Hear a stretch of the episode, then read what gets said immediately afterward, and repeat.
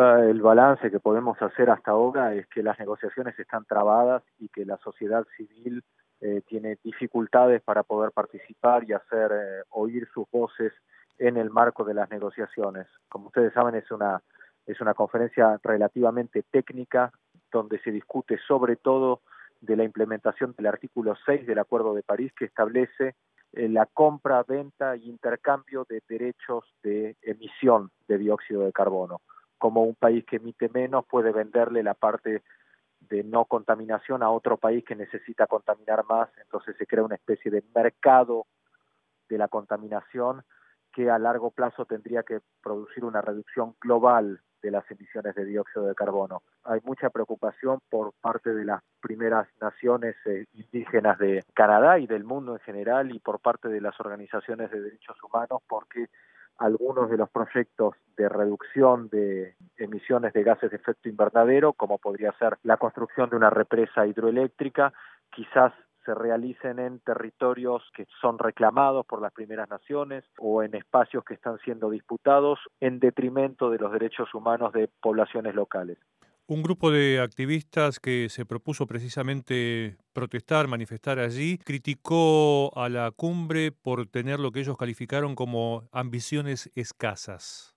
Sí, es uno de los, de los temas que más se discute en este momento, es eh, la falta de ambición en esta COP uno de los temas que se tienen que discutir es los nuevos objetivos de reducción de emisiones de dióxido de carbono que los países van a llevar a la COP 26 a Glasgow, en Escocia, el año que viene. Y la verdad es que la discusión no llegó a ese punto y la COP está a dos días de terminar. Falta un año todavía para la COP 26, sin embargo nos vamos a ir de aquí sobre todo con una sensación de suspenso porque no sabemos cuál va a ser el nivel de ambición sobre todo no tenemos ninguna garantía de que va a estar a la altura de lo que la ciencia exige. Algunos especialistas sostienen que reducir las emisiones de carbono no es suficiente, sino que además hay que llevar a cabo un plan, un vasto plan de reforestación y en ese sentido destacan la promesa de las autoridades de Colombia de llevar adelante un programa para reducir sustancialmente esa deforestación. ¿Se ha tocado el tema allí? Sí, se habla de la protección de tierras y de océanos, por supuesto. La reforestación es una parte de la solución, pero sobre todo lo que hay que parar inmediatamente es el deterioro de las tierras que aún no han sido deforestadas. Hace falta un compromiso de los países que poseen las reservas forestales más grandes del planeta de detener inmediatamente la reforestación. Canadá es un país productor de carbono. ¿Qué rol ha jugado el país hasta el momento en la cumbre?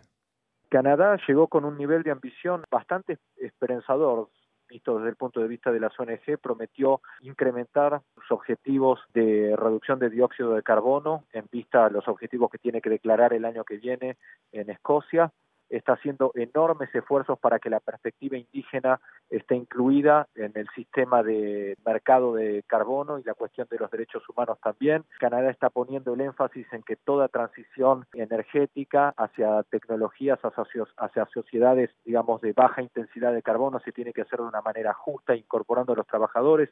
El contexto internacional con los grandes emisores parece ser adverso, pero el contexto político dentro de Canadá también es adverso. Como sabemos, las provincias del oeste eh, tienen dificultades para aceptar algunos de los mecanismos más ambiciosos de reducción de, dióxido de carbono. Eh, hasta ahora, por ejemplo, lo que Alberta propuso como tarificación del carbón es un sistema más débil que el sistema federal exigen constantemente la ampliación de las infraestructuras de producción y de transporte, lo cual es absolutamente contrario y viene a, boicotear y a debilitar todo esfuerzo por cumplir con los objetivos del Acuerdo de París.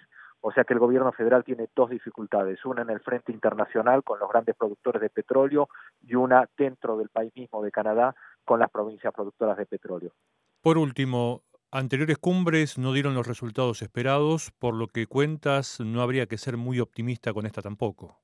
Las cumbres anteriores no dieron los resultados esperados, pero el Acuerdo de París, si se lo pudiera implementar realmente tal cual está escrito, nos llevaría a una zona de seguridad climática más grande que la que estamos ahora, de total incertidumbre. Lo que sí creo que hay que hacer es aumentar la presión sobre el gobierno sobre los mercados, hay que aumentar la presión ciudadana para que esta instancia internacional dé los resultados que la población merece. Diego Kramer de la Fundación David Suzuki, muchas gracias por esta entrevista con Radio Canadá Internacional.